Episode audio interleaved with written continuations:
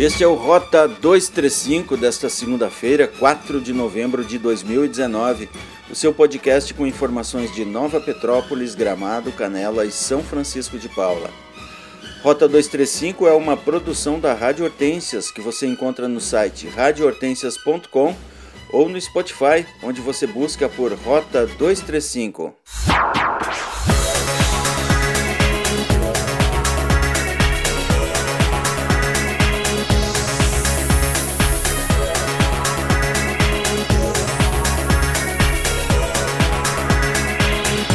Os arcos da Avenida das Hortênsias entre a Avenida Borges de Medeiros e a Rua Garibaldi foram retirados pela Prefeitura de Gramado na noite de sexta-feira. Eles estavam desgastados e nunca haviam passado por qualquer manutenção, oferecendo risco de queda. De acordo com a gramadotura, eles serão recuperados, soldados, jateados, pintados e dois deles serão totalmente novos.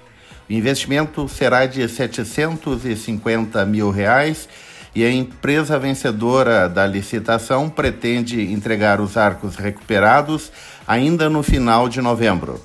De acordo com o presidente da Gramadotura Edson Nespolo, além da recuperação dos arcos com novas cores, haverá uma nova iluminação que utilizará avançada tecnologia de efeitos. A Secretaria Municipal do Meio Ambiente de Gramado agendou para o dia 13 de novembro, às 5h30, no auditório da Prefeitura, uma consulta pública a fim de discutir propostas sobre a criação do Parque Natural Municipal dos Pinheiros. A consulta é uma exigência prevista em lei e no ato, além da proposta de criação do parque, será apresentado um estudo técnico preliminar de avaliação da área de terras da futura unidade de conservação. A audiência pública para debater a Lei Orçamentária de 2020 de Gramado foi realizada na terça-feira no auditório da Prefeitura. O secretário da Fazenda, Paulo Rogério de Oliveira, e o contador da Prefeitura, Paulo Felipe Pinho, apresentaram os números da lei orçamentária que prevê uma receita de mais de 290 milhões de reais.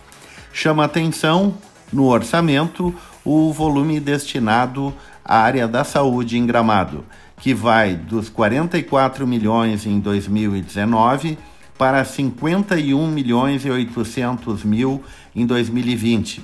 Neste último caso, um aumento de 17% no investimento para a saúde. A Secretaria de Agricultura e Meio Ambiente de Nova Petrópolis fará coleta de lixo eletrônico e óleo de cozinha nos dias 29 e 30 de novembro. O recolhimento será nos fundos da Prefeitura das 9 às 16 na sexta-feira e das 8 às 11 no sábado. Equipamentos movidos à energia elétrica, como computadores e periféricos, aparelhos telefônicos e eletrodomésticos em geral, serão recolhidos. No entanto, materiais sucateados como pilhas, lâmpadas, toners, baterias e cartuchos não serão aceitos.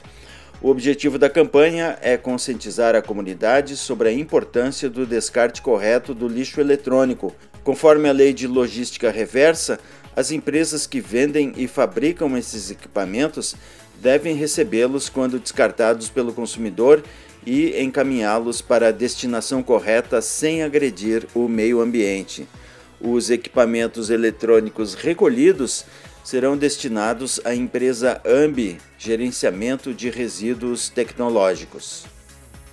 Pouco mais de um ano após ter adquirido a Chocolate Caseiro Planalto de Gramado, a Florestal Alimentos de Lajeado anunciou a compra da Chocolates Caracol. Atualmente, a Caracol conta com mais de 20 pontos de vendas entre Rio Grande do Sul, Santa Catarina, Paraná, Goiás e Distrito Federal. Além de manter as lojas atuais, a Florestal pretende abrir novas lojas através do sistema de franquias. Com a aquisição da Caracol, a Florestal deverá ter um aumento de aproximadamente 12% no seu faturamento global. A quarta-feira foi de despedidas na Chocolate Caracol. quando o empresário Julinho Caviccione anunciou aos funcionários a venda da empresa para a Florestal Alimentos. O empresário afirmou que está muito feliz com o desfecho do negócio e vai colocar 101% de foco na expansão do Mamamia, a galeteria fundada por ele há 34 anos atrás. Hoje, com 15 operações, a Mamamia inicia a expansão ainda em novembro, com a abertura de um restaurante express no centro de Porto Alegre, onde funcionava o restaurante Petisqueira. O local terá mais de 200 lugares e será também a central de delivery da marca, atendendo todas as regiões da capital. Além da Mamamia, Julinho Caviccione é dono das marcas Restobar, Nene e El Fuego.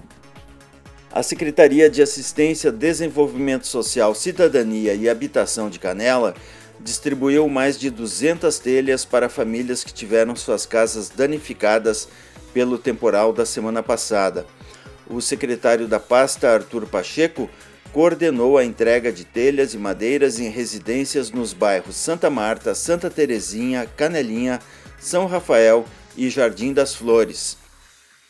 Durante evento que reuniu representantes do trade turístico, a Sicredi Pioneira revelou alguns dados da atuação em Gramado. Com duas agências, uma no centro e outra na Várzea Grande, a Sicredi possui um total de 6 mil associados, administrando um total de 167 milhões de reais.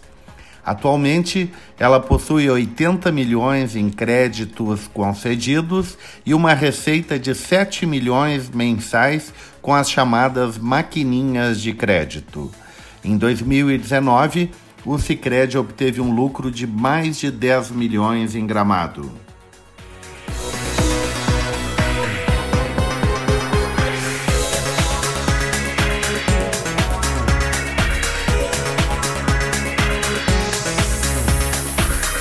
Segunda-feira de tempestades na região das Hortênsias. As temperaturas variam entre 16 e 25 graus. Em Gramado, o sol nasce às 5h26 e se põe às 18h45. As informações são de tempo.com.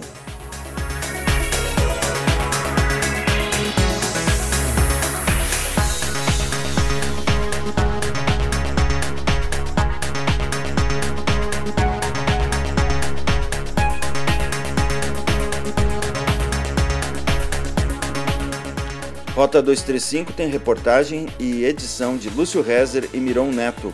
Acompanhe no site radiohortensias.com ou subscreva o nosso podcast Rota 235 no Spotify. Um bom dia e até amanhã.